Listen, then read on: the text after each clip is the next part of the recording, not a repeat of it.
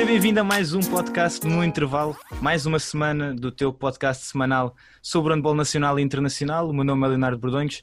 Temos aqui, como é costume, a nossa comentadora residente, a Maria Ema Bastos, e hoje temos uma comentadora convidada, também aqui da 7 metros, a Andréia Moraes, ela que é jogadora do AC Vermoim e hoje vem aqui para falar um bocadinho sobre a eliminatória do Alavarium para a HF European Cup. Infelizmente, a equipa portuguesa perdeu e foi assim eliminada.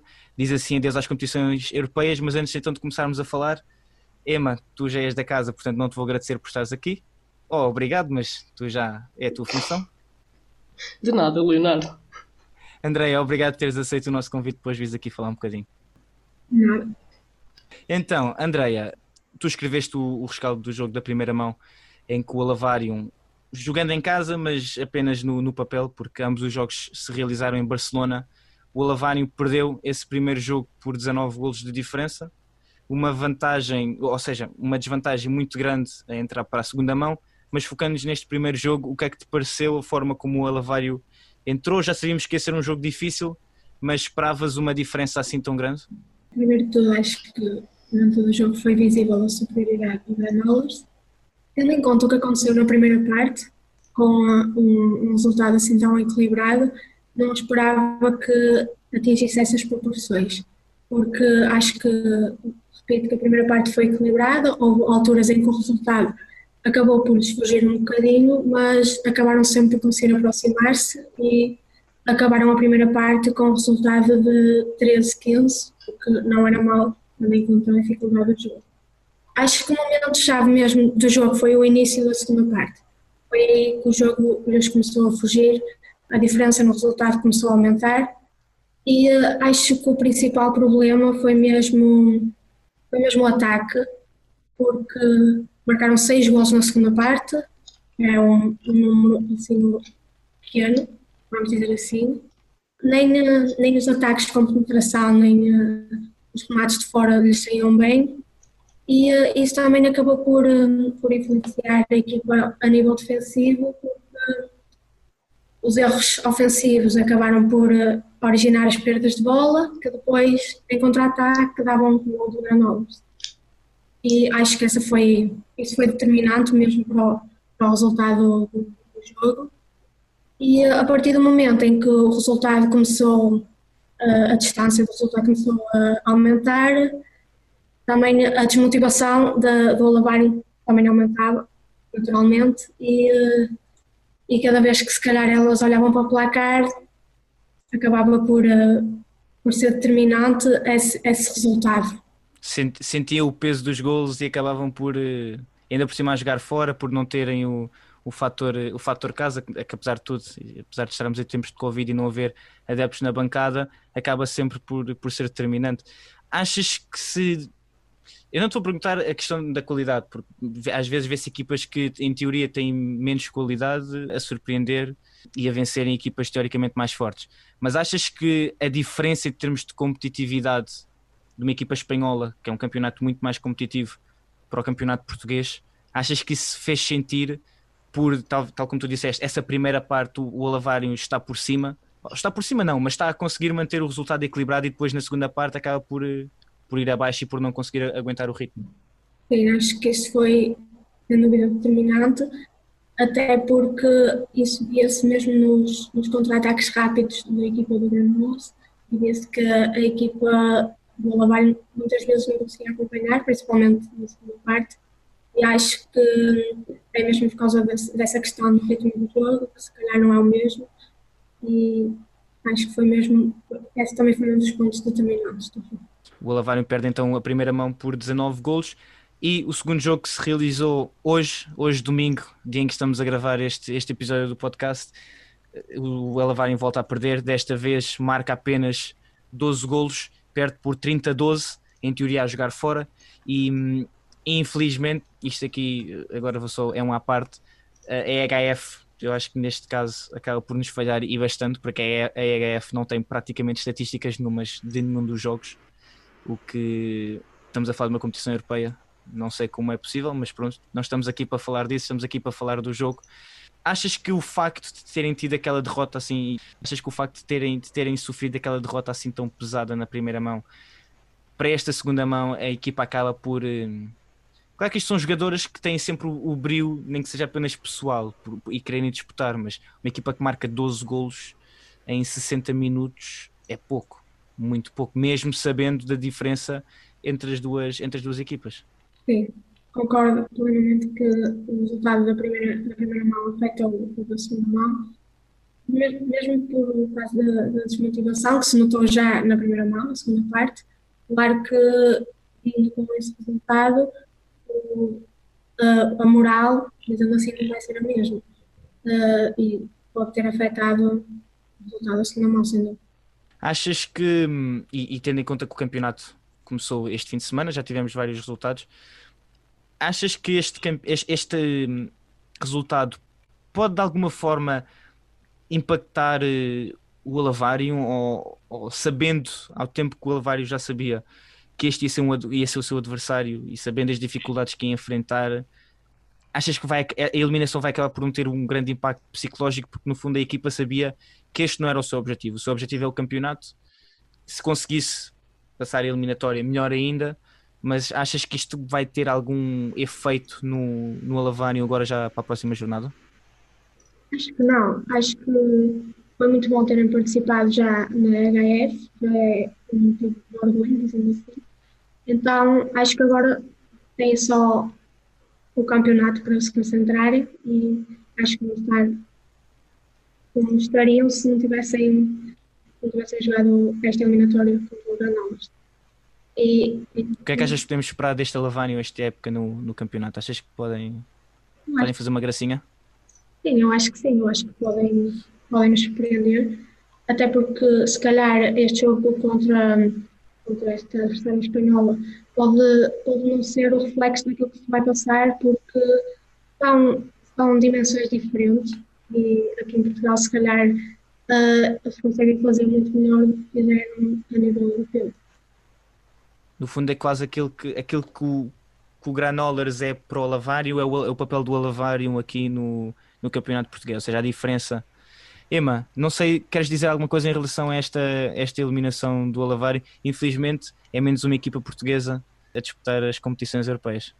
Sim, infelizmente para Portugal é menos uma equipa que está nas competições europeias. Eu pessoalmente não consegui acompanhar os jogos do Alavário, mas sei que tem uma equipa forte mas é como tu dizes, é forte em Portugal, mas quando sai de portas torna-se muito complicado. Uh, falta aqui talvez um investimento no handball português feminino para que possamos crescer e combater fora de portas. E já começamos a ver, na minha opinião, algum investimento no, quando começamos a ter equipas como o ABC, como o Benfica, equipas que têm outra dimensão, mesmo no, no, no masculino, e eu acho que, isto é a minha opinião, tem que vir muito através disso. As equipas que têm equipas fortes em termos, em, em termos masculinos, chamar mais a atenção para o handball feminino para começarem a ganhar outra notoriedade. Se for apenas as equipas femininas, por ainda não terem esse espaço uh, firmado já no, no, panorama do handball, vai ser muito mais difícil, o caminho vai ser muito mais longo. Andreia, obrigado por ter estado aqui connosco a falar sobre estes dois jogos, a eliminação do, do Alavário frente ao Granollers. Não se esqueçam de acompanhar aqui na 7 metros o handball feminino, porque também vamos começar a dar mais ênfase e tentar acompanhar tudo aquilo que se passa. A Andrea vai continuar a escrever os seus artigos para a 7 metros e não só, portanto não se esqueçam também de a acompanhar. André, obrigado. Obrigado.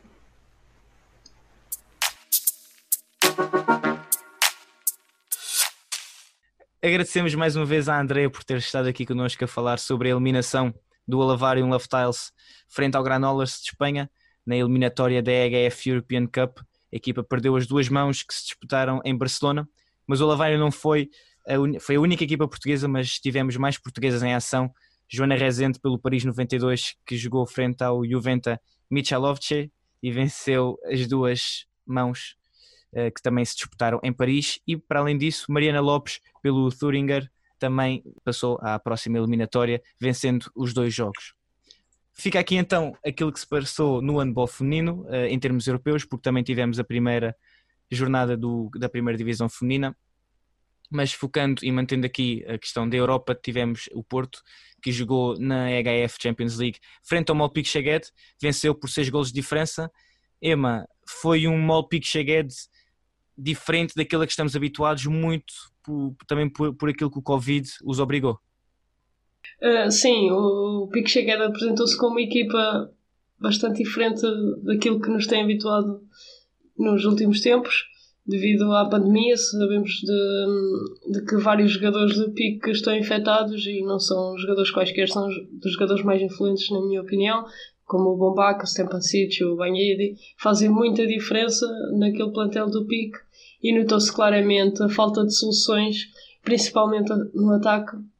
O PIC teve muitas dificuldades em encontrar espaço para concretizar, recorria muito ao espanhol Juan Canelas para encontrar o caminho para a baliza e defensivamente também acho que o Pique não entrou, não entrou bem. Talvez aquele 3-2-1 tenha sido pensado para parar a primeira linha do Porto, que é forte, como nós sabemos, mas Miguel Martins, muito inteligentemente, e André Gomes já aproveitavam bem esse espaço e a furar facilmente a equipa do Pique, e por isso o técnico espanhol teve de, de alterar essa tática defensiva, mas claramente que o Pique não está no, no seu melhor nível, e infelizmente o próprio Magnus reconheceu no fim de jogo, mas uh, bom para o Porto, conseguiu mais uma, uma, vitória, uma vitória importante. Que se o Pique chega tivesse a equipa completa, talvez não fosse, de certeza que não era tão fácil, mas conseguiu conquistar a vitória e que agora na próxima jornada que vá à Macedónia com tudo para tentar trazer mais dois pontos. Exato, tocavas aí eh, em Miguel Martins, ele que termina com, com cinco golos, mas também tem nove assistências e, e foi realmente um, um quebra-cabeças para a equipa do, do Malpique Cheguete. Mas isto é apenas a, minha, a minha opinião. Eu acho que o grande nome deste, desta noite, digamos assim, foi, foi o Nicola Mitrevski. A defesa que ele faz ao remate do, do Juan Canelas é, alguma coisa, é, é absolutamente incrível. Eu disse no Twitter que acho que é a defesa da época, porque a forma como ele, como ele se atira autenticamente, ele, ele, ele não tenta defender, ele atira-se para a frente da baliza e espera que acertem e acertarem na cabeça e conseguiu defender. Realmente foi uma defesa incrível. É, acho que até o próprio Juan Canelas depois vai para o banco e, e fica a falar com, com os colegas da equipa porque não sabe muito bem o que é que aconteceu. É Exatamente. Exatamente. Termina com, com 15 defesas, 47% de, de eficácia defensiva. É muito, é muito para um guarda-redes e seja qual guarda-redes for, seja a ocasião, 47% é sempre muito, muito alto. E vimos um Porto, exatamente como disseste, que aproveitou muito a velocidade do Miguel Martins e também do André para furar aquela defesa 3-2-1 do Mopic Chagued. Achas que, que o Chagued podia ter feito alguma coisa de diferente? Achas que o, que o Juan Carlos Pastor podia ter feito algo diferente frente ao Porto? Ou tendo em conta todas as peças que lhes faltavam, era difícil a equipa ter feito mais? Claramente que era difícil a equipa ter feito mais. Eu julgo que Juan Carlos Pastor decidiu entrar com 3-2-1, mesmo como eu disse, para tentar travar a primeira linha do Porto, que é extremamente forte no remate exterior, mas o Porto também é extremamente forte em penetração e a jogar em velocidade, e foi isso que essa defesa permitiu. Não correu bem para o pique, correu bem para o Porto, e é isso que interessa. Exato. E, e, e, por acaso é interessante porque é uma, não estamos habituados a ver esse tipo de defesas né, na Liga dos Campeões e portanto também foi interessante ver a forma como o Mopic Chegued se adaptou e tentou conter a equipa do Porto, mas é como dizes, Miguel Martins, André Gomes são jogadores muito rápidos. A equipa realmente tem essa velocidade e consegue impactar e, e viu-se que venceu de forma justa e o, a diferença de seis golos podia ter sido muito mais caso o Porto tivesse mantido o nível ao longo dos 60 minutos. Porto que se desloca à Macedónia dia 22 para enfrentar o Vardar. Dia 22 o jogo vai ser pelas 19h45. Um Vardar que não tem tido a época que talvez se esperava, mas que tem conseguido e venceu o Flensburg, uma equipa que chegava com três vitórias em três jogos. Sim, claramente que o Vardar eh, está mais fraco que a época passada e nós esperaríamos eu não esperava este resultado frente ao Flensburg, que está a fazer uma prestação na Champions muito boa com 100% de vitória, já foi a Paris vencer o PSG, por exemplo. Mas o que é certo é que foi a Macedónia num jogo muito bem disputado e não conseguiu conquistar a vitória. A equipa de Vardar foi forte e conseguiu, com, com alguma sorte talvez, com, com muito mérito, derrotar os alemães fortíssimos que estão a fazer uma excelente campanha e conquistar dois pontos importantes na Champions. Será certamente um adversário complicado para o Porto. Sim, estamos habituados a ver o, o Vardar e tem sido a, a, equipa joga sempre, é muito semelhante a algumas equipas aqui no Campeonato Português em que toda a gente sabe como é que o Vardar joga. É uma equipa muito aguerrida na defesa e uma equipa que depois aproveita até a última para conseguir marcar gol. É uma equipa que nunca pode ser, ser dada como morta, digamos assim, porque conseguem sempre arranjar forma de voltar a nascer, digamos assim, e, e continuar a lutar. O Porto que então se vai deslocar à Macedónia para enfrentar o Vardar dia 22, o jogo que se vai realizar às 19h45. Mas para além do Porto, vamos ter também mais uma equipa em competição na, na Europa, o Sporting que se vai deslocar à Roménia para enfrentar o Dinamo Bucuresti um jogo, o primeiro jogo da fase de grupos da HF European League e ouvimos Rui Silva no final do jogo frente ao Boa Hora dizer que talvez alguns jogadores já pudessem estar com a cabeça na Roménia, o que na, na ótica dele uh, era uma, uma atitude errada, mas já vamos falar do, do Sporting, já vamos falar de Rui Silva e também daquilo que o Sporting fez frente ao Boa Hora. É preciso relembrar então que o Porto joga dia 22 frente ao Vardar, pelas 19h45 na Macedónia e o Sporting joga dia 20 pelas 5h45 uh, ah, em Bucareste, na Roménia, frente ao Dinamo Bucareste. Passamos então, Emma, para o nosso campeonato placar handball 1, uh, a primeira divisão masculina, sétima jornada. Uh, 7 metros teve a oportunidade de estar presente em vários jogos e também deixamos aqui o nosso agradecimento ao Sporting, ao Benfica e ao Belenenses que nos disponibilizaram o acesso aos pavilhões e também permitiram que, que, mostrássemos aquilo que estava a passar lá dentro a toda a gente que nos segue.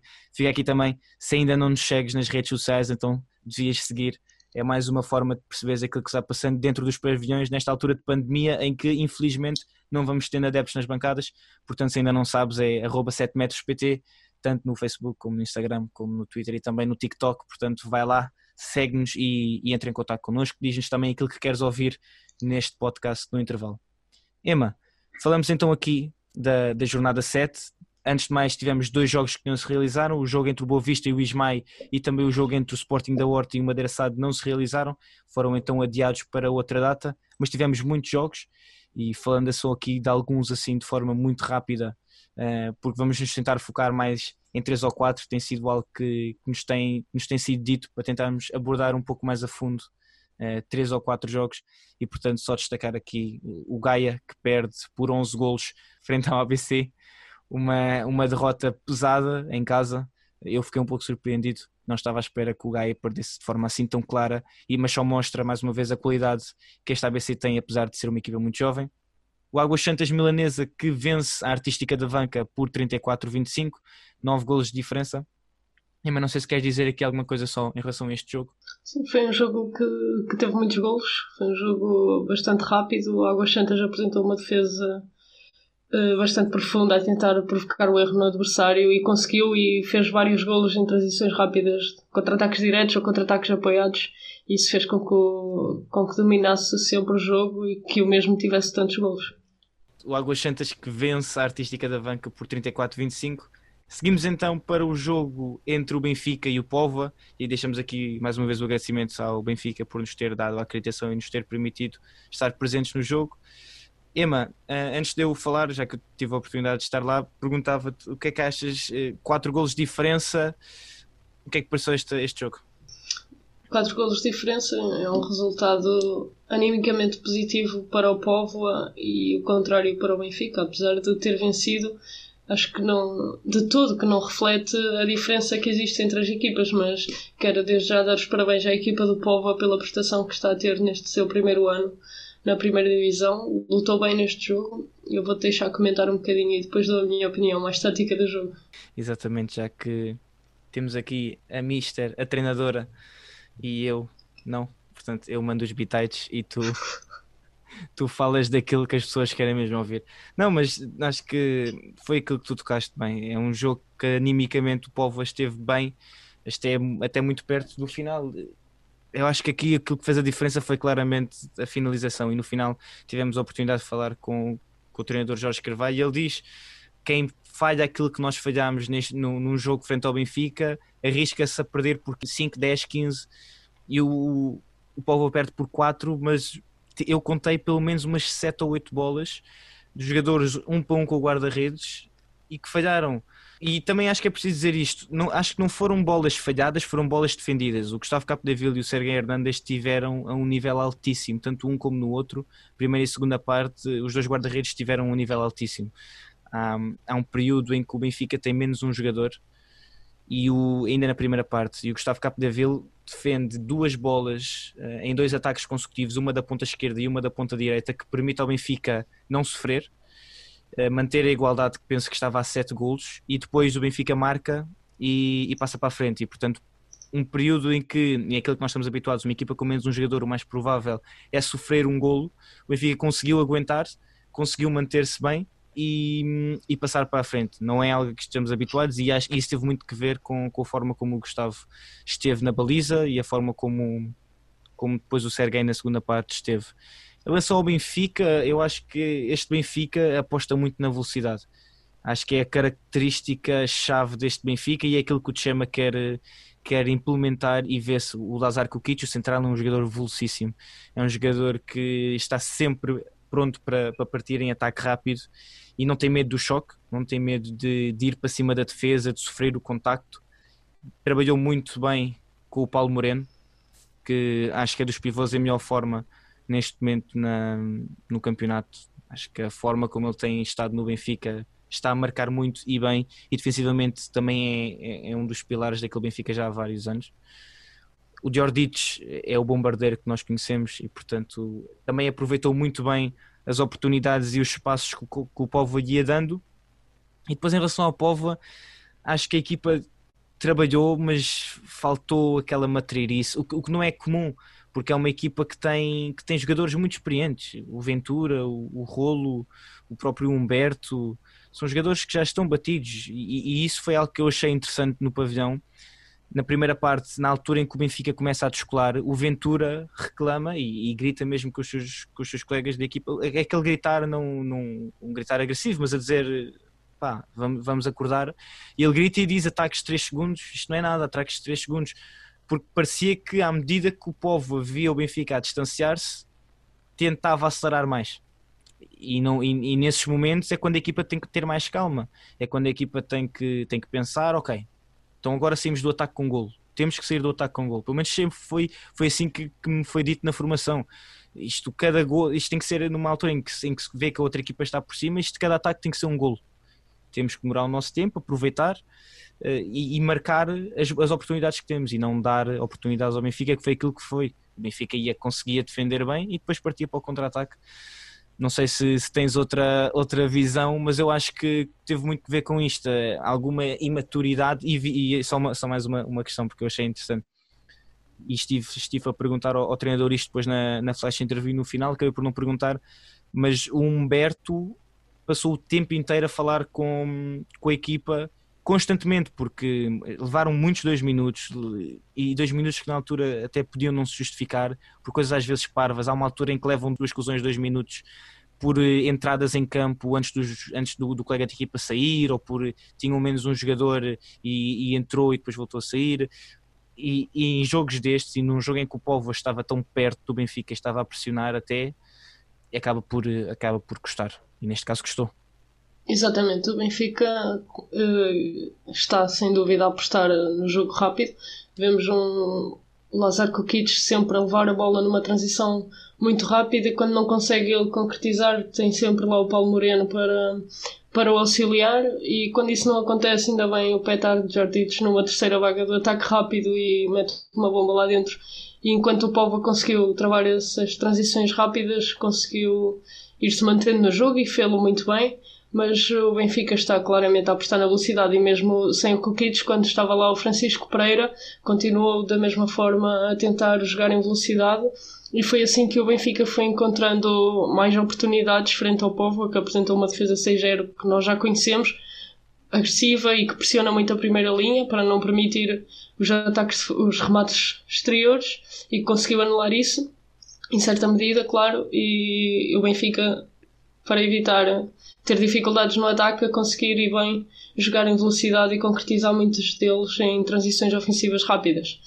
Quanto à defesa, o Benfica também começou com uma defesa 6-0 bastante recuada, talvez para, para promover os remates exteriores, que julgo que não, não é todo o ponto forte do povo, apesar, de, do reforço Rares Fodorian uh, ser um lateral com todas as características para ser um rematador, ele ainda não o é, ou eficazmente ainda não é, e o Benfica tentou deixar que isso acontecesse. Depois, claro, que o povo a jogar a ter um bocadinho de paciência quando a teve, não nesses momentos que tu referiste, mas quando a teve a ter paciência e dar Exato. continuidade ao jogo, sempre à espera da melhor oportunidade, de ganhar uma vantagem numérica, de, de, arranjar um espaço para tentar concretizar. Mas, tal como tu disseste, Gustavo Capdeville e Sergei Hernandes já aparecerem nos momentos decisivos e a manterem o Benfica em jogo. Num dia não de guarda-redes do Benfica, este jogo poderia, poderia ter entrado para a história do povo. Exato, e, e, já mais uma vez vim aqui ver a estatística: o Sergei termina com 56% de, de percentagem de defesa e o Gustavo Capdeville com 37%. Há pouco falávamos da questão do, do Nikola Mitrevski que termina com 47%. O Sergei defendeu mais remates do que aqueles que, que sofreu. E é como disseste, o próprio treinador Jorge Carvalho no final disse que, que iam continuar a trabalhar para um dia tentarem e conseguirem surpreender assim um dos três grandes, tendo em conta que a equipa perdeu frente, frente ao Porto, depois perde frente, frente ao Sporting e agora perde frente ao Benfica. E, e disse que, que, queriam e que a equipa ia continuar a trabalhar para tentar surpreender uh, um dos três grandes. E mais uma vez, como disseste, a equipa esteve perto, se faltou alguma calma. Acho que, como disseste, o Rares ainda não está aquele jogador que talvez nós esperávamos que iria ser, ou ainda não tem o mesmo impacto. Gostei muito do, do Alan Silva, o Alan Diagon, que, que acaba por levar depois vermelho por uma, por uma falta dura sobre o, sobre o Lazar Kukic, mas que enquanto jogou foi claramente, na minha opinião, o jogador mais da equipa em termos técnicos, um lateral que não tem medo de desequilibrar e de ir para cima. Só um, uma parte que eu achei foi, foi o meu. Para além de estar a ver o jogo, achei, achei incrível. O, o ponta direito, o Tiago Teixeira, um jovem do Póvoa, que, que fez piscinas o jogo inteiro e que cada vez que o Povo tinha menos um jogador era ele que tinha que sair para entrar o Humberto. E havia alturas em que eu ficava a olhar só para ele, porque havia momentos em que o Humberto dizia para ele vir e depois o, o treinador Jorge Carvalho dizia para ele voltar.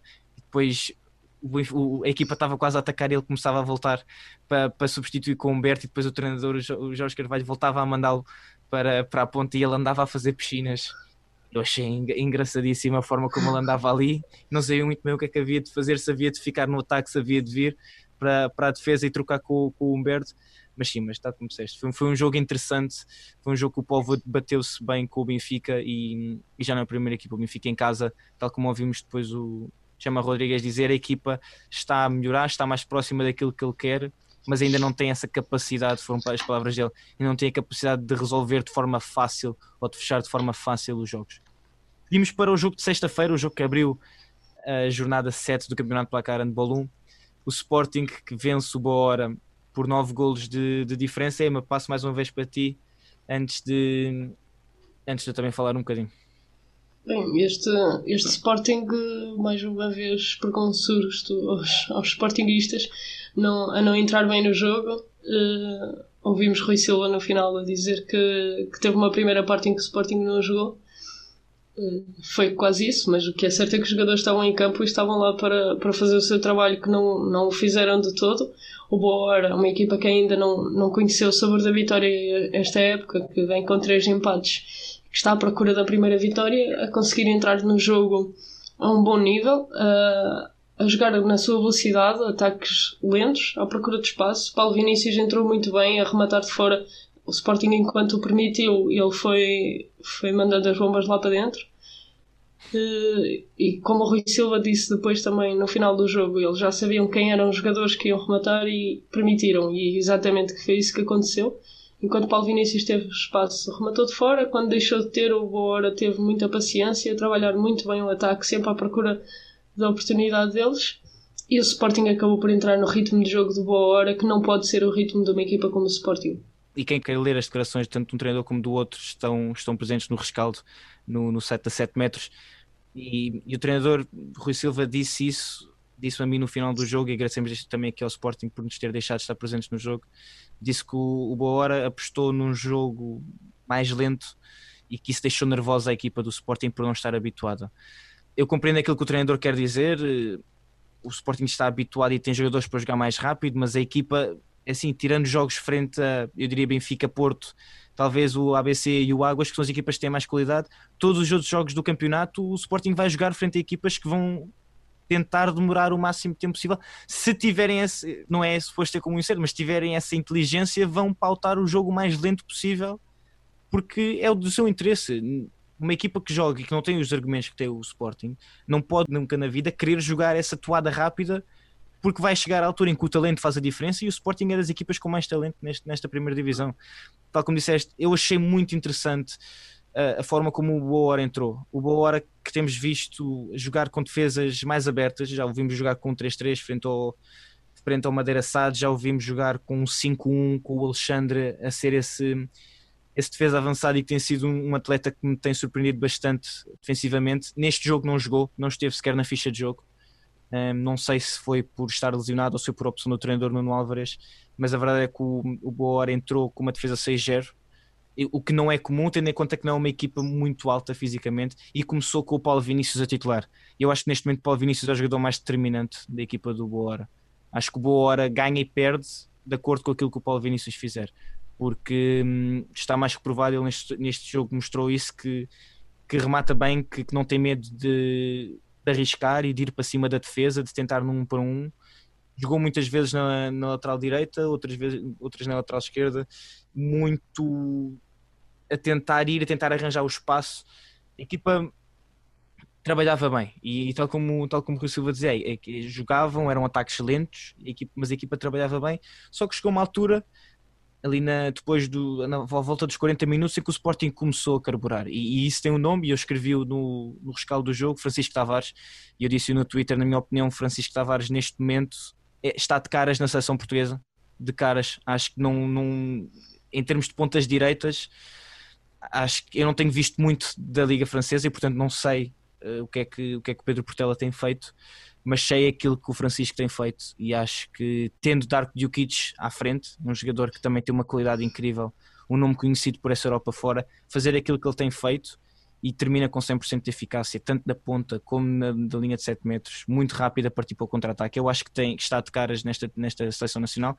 Acho que se mantiver o nível, Paulo Pereira tem que o chamar para o, para o Mundial, porque acho que é um jogador que está a demonstrar toda a sua qualidade com um adversário, digamos assim, de posição muito forte, como é o Darko, mas que tem-se destacado e acho que neste jogo foi a chave, porque sem os seus oito golos e sem a sua velocidade, o Sporting tinha tido muitos problemas para ultrapassar este, este boa hora que esteve até os 10 minutos finais ali por um, dois, o Sporting distanciava-se e depois o Boa conseguia voltar mais uma vez quando o Sporting dava uma, uma brecha e, e acalmava um bocadinho o, o ritmo de jogo.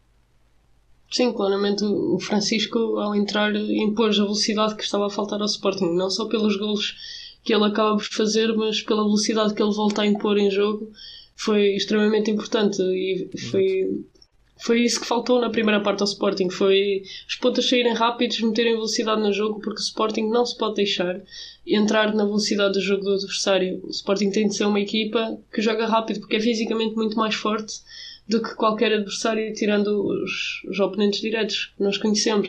Mas nos outros jogos o Sporting tem de impor a sua velocidade e não tem de, de entrar no ritmo do adversário. Sim, exato. E, e, o treinador depois disse no final que, que, não sabia se havia jogadores que já estavam com a cabeça no jogo frente ao Dinamo, mas não pode ser. O Sporting, apesar de tudo, estes jogos, e perguntei-lhe no final do jogo a, a, questão do Sporting ter exibições assim tão oscilantes. E não pode, uma equipa como o Sporting, até pela vantagem física que tinha, Bora. Uma equipa que fisicamente não é tão evoluída como a do Sporting e, no entanto, estavam a conseguir condicionar e de que forma, tanto, no ataque, tanto o ataque como o Sporting, como depois na, no seu próprio ataque, estavam a conseguir sempre arranjar muito espaço na, na defesa do Sporting e, e, a equipa de Alvalade tem, tem que melhorar se quer realmente combater com, com o Benfica e com Porto, que, que mais uma vez tiver, conseguiram, conseguiram vencer, tal como o Sporting que vence por 30 a 21. Passamos então para o jogo do Porto frente à São Joanense, Ema, não há muito que se diga sobre este jogo. Uma vitória do Porto por 48-22, 70 golos. Uh, pronto, é uma vantagem. É, demonstra a qualidade do Porto e demonstra realmente, tal como nós já vimos a dizer aqui, a diferença que existe. Não sei se queres dizer alguma coisa em relação a este jogo ou se passamos já para a próxima análise. Podemos já passar porque realmente não há muito a dizer quando a diferença entre os plantéis é tão grande. É um jogo que não tem, não tem muita história. Exatamente. 26 golos, o Porto vence de forma clara 48-22 frente à recém-promovida São Joanense. E, isto, e atenção, é não, não falarmos deste jogo não tem nada a ver com, com a São Joanense, é, por e simplesmente é uma vantagem demasiado grande, um jogo que não teve história e são duas equipas em, em patamares diferentes neste momento. E, e, também seria injusto esperar muito mais da São Joanense, tendo em conta que a maior parte das equipas que têm jogado contra o Porto esta época têm tido resultados semelhantes. Passamos então para o último jogo, o Belenenses que venceu em casa por 34-26 o, Vitória. Emma, um, mais uma derrota para, para o Vitória que não tem tido tarefa fácil e que tem também oscilado muito neste, neste campeonato. Sim, o Vitória tem sido uma equipa um pouco inconstante no decorrer dos 60 minutos em praticamente todos os jogos, retirando, como lembro assim, do jogo em Avanca, que eles estiveram bem o jogo praticamente todo, tiveram ali 5 minutos menos bons, mas o que é certo é que nos últimos jogos eles têm estado 30, 40 minutos bem e os restantes mal e acabam por editar o, o fim do jogo e foi o que aconteceu mais uma vez, desta vez contra o Belenenses, uma equipa muito forte e na teoria bastante forte, mais forte do que o Vitória, apesar da paragem que eles foram forçados a cumprir eh, entraram neste campeonato com vontade de, de manter a posição que tinham, que eles terminaram a época anterior em quarto lugar e tem seu mérito nesta vitória, mas uh, a equipa do Vitória entrou bem no jogo. Eu sinceramente gostei da vitória que vi, principalmente na primeira parte. Uma equipa mais equipa, uh, acho que trabalharam muito melhor os processos ofensivos. Defensivamente, eles já, já têm estado bem, mas notei, notei melhorias claras no ataque. O Vitória que neste momento está sem o Pedro Martins, levou 5 jogos de suspensão depois do vermelho direto no jogo passado frente a São Joanense e é um jogador que faz muita falta ao Vitória tanto na defesa e principalmente no ataque. Acaba por uh, tirar uma solução. O treinador João Garcia gosta muito de, quando está em superioridade, jogar com dois pivôs, duas primeiras linhas e dois pivôs e sem o Pedro Martins não o conseguiu fazer mas pronto, foi como eu disse, o Vitória esteve bem no jogo até na primeira parte, depois na segunda começou a ter mais dificuldades, o Belenenses com alguns ataques rápidos conseguiu passar para a frente do resultado e acumular alguns golos de vantagem e o Vitória mais uma vez a mostrar a falta de experiência e maturidade e a baixar um pouco os braços ao jogo que não pode acontecer e depois o jogo a ficar por oito bolas quando podia ter sido uma luta até ao fim. Sim, tocaste aí num ponto que eu acho que é, é a chave que é a questão do coletivo. O, o Belenenses jogava verdadeiramente como uma equipa e tu vias todos os processos, todas as jogadas, os jogadores, havia um entrosamento diferente. Os jogadores não recebiam a bola, metiam um drible e depois iam para um para um. os jogadores estavam todos em movimento, recebiam sempre a bola já em movimento e já sabiam aquilo que tinham que fazer. E a equipa jogava a tentar encontrar a melhor solução muitas vezes através dos cruzamentos com o pivô, cruzamentos entre a primeira linha, a puxarem muito a defesa para, para o lado esquerdo, para depois o Cláudio Pedroso arranjar espaço e conseguir rematar mais da zona central, e foi isso. O Cláudio termina com 11 golos marcados, alguns também da linha de 7 metros, mas ele foi muito forte na questão de, de receber a bola e de fazer uma trajetória mais larga e vir a rematar na zona central, porque depois tinha a vantagem da altura, quando rematava o defesa não conseguia fazer mais nada, e, e ele aí conseguiu se destacar quando olhávamos para aquilo que o, que o Vitória estava a fazer, apesar de as Passos ter conseguido fazer isso, como tu disseste, jogar mais de forma como uma equipa, mais uma vez, o Vitória quando se vê perder, parece que existe um, um clique, existe alguma coisa que acontece e a equipa deixa de jogar enquanto equipa e passa a ser eh, muito mais, ok, vou assumir, e apesar disso ser necessário, os jogadores também têm que assumir às vezes, os jogadores têm que assumir e que sabem que têm que assumir porque são os líderes da equipa ou porque são os mais talentosos, ou que têm a melhor capacidade de decidir, têm que assumir, mas não é sempre. E, e aquilo que se via muitas vezes era isso: era o jogador a receber a bola, a colocar um drible e depois a tentar ir para um para um. E frente a uma equipa mais batida, e, e o, tal como disseste, o, o João Galego Garcia, o do Vitória, no final do jogo disse isto: que, que a questão da, da diferença de experiência tinha-se feito sentir não pode ser, a equipa, e isto é dito na formação, é ensinado na formação, a bola tem que ser recebida em movimento e o dribble não pode ser logo colocado porque assim o jogador fica quase queimado. Se eu coloco um dribble, depois não posso colocar outra vez. E aí tenho três passos para fazer e, e depois se a defesa me consegue cortar todas as opções de passe, acabo por ter que fazer uma feia técnica ou fazer um remate muito mais complicado. E era isso que nós víamos a equipa a tentar, mas nos momentos decisivos em que tinha que ter cabeça e tinha que jogar com uma equipa para tentar arranjar os espaços que existiam na defesa do, na defesa do Belenenses, não acontecia. E era muito mais cada jogador, ok, agora vou eu, agora vais tu. Não, basicamente acho que já dissemos tudo e eu acho que esta precipitação da vitória querer resolver, porque vem dos jogadores com qualidade, mas que são jovens ainda, ainda não têm a, a maturidade suficiente de perceber que o coletivo superará sempre o individual. Claro que em último recurso, e o Ruben Santos tem-nos tem -nos mostrado muitas vezes que é capaz de decidir e decidir, decidir bem, mas nestes momentos de jogo tem de esperar e, e trabalhar o ataque, que com certeza o treinador João Garcia assim o diz, uh, têm de ser pacientes e procurar a melhor oportunidade para concretizarem, para continuarem em jogo. Não, hoje, agora decide o Ruben, agora decide o Francisco e depois acaba por, acaba por correr mal e o resultado acaba por dilatar e fica muito mais complicado. Sim, exato. E, e atenção para quem está a ouvir eh, este, este episódio, aqui a questão, não, não falamos do Ruben uh, ou do Francisco como, como sendo algo negativo. A verdade é que o Ruben, e isto é, esta é a minha opinião, Emma, não, é, não sei se é a tua, e não é, não é a opinião da 7 metros, temos que também deixar muito isto claro.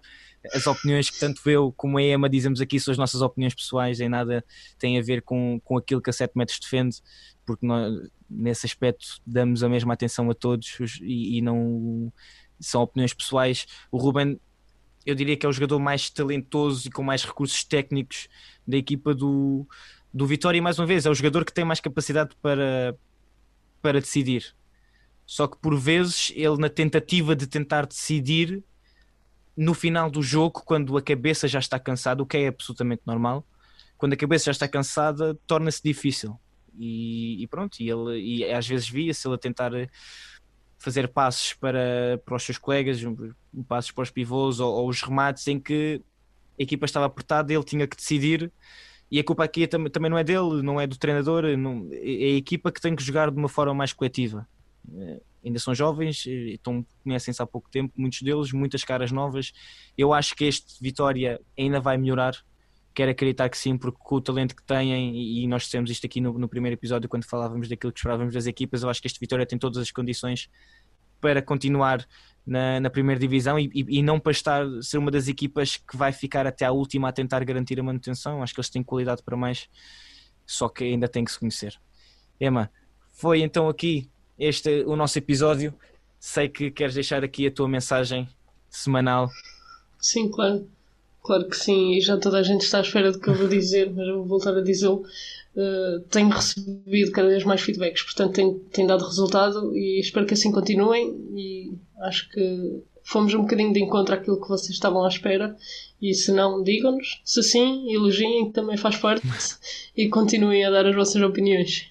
Exatamente, deixa o teu feedback tanto para a Emma como para a 7 metros como para mim. Eu ainda não recebi feedbacks, portanto, se me quiserem deixar algum feedback, eu não me importo. Uh, até agradecia. Portanto, se quiserem deixar, se quiseres deixar o teu feedback, deixa, entre em contato connosco na 7 metros, tanto no Instagram como no Facebook, como no Twitter ou no TikTok. Estamos presentes em todas as plataformas. Também através do site podes lá deixar a tua mensagem. Existe uma zona no site dedicada para poderes entrar em contato connosco. Portanto, vai lá, deixa a tua mensagem e, e diz-nos aquilo que queres ouvir, diz-nos também o que é que queres e o que é que achas de 7 metros, que nós gostamos muito e isto aqui também é para ti que estás a ouvir. Emma, agradecer-te mais uma vez por ter estado aqui comigo a falar eh, sobre os Jogos Europeus, sobre a eliminação do Alavário, sobre a sétima jornada do Campeonato de Placar Handball 1. Não perca o próximo episódio para a semana e até lá mantenham-se atualizados com tudo o que se passa, tanto em Portugal como lá fora, no site da 7 metros ou nas nossas redes sociais. Meu nome é Leonardo Bordões e até ao próximo episódio.